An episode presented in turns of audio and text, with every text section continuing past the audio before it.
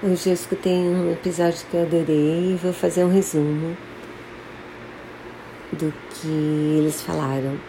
Eles falam de alguns filmes que as pessoas assistem na época do, Natal. Um deles, é, eu esqueci o nome em português, mas em inglês é It's a Wonderful Life. É um filme com James Stewart, que é lindo, lindo e que na época não fez muito sucesso porque era um filme triste. Eles, eles entrevistam uma menina, quer dizer, uma mulher, né, que na época foi a filha menor do James Stewart.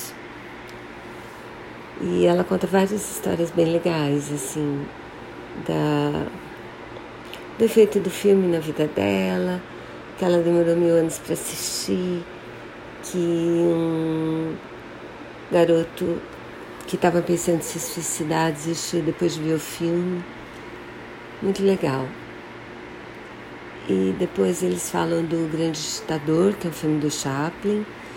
Vocês sabem também que era uma paródia do Hitler, fazer uma paródia do Hitler. E esse filme na época foi muito difícil de fazer, porque, porque os Estados Unidos não queriam entrar em guerra com a Alemanha. E então eles não queriam mexer com Hitler. E foi bem difícil, se eu não me engano, o Chaplin saiu dos, saiu dos Estados Unidos por causa disso.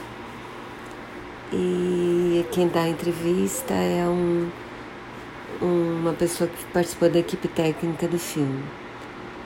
O terceiro filme é A Novice Rebelde, que é um filme que eu adoro. E eles falam um pouco da história do filme e da história da família Von Trapp. E eles entrevistam o filho menor da Maria Von Trapp. E ele fala com a relação dele da família com o filme, que a mãe dele achou, e as diferenças entre o filme e a realidade, bem legal.